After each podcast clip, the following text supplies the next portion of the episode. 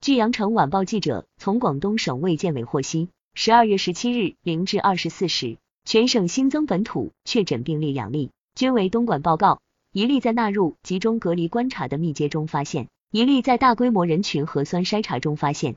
新华社资料图，全省新增境外输入确诊病例五例，其中一例为无症状感染者转确诊。广州报告三例，分别来自老挝、马来西亚和伊朗。深圳报告两例，均来自美国。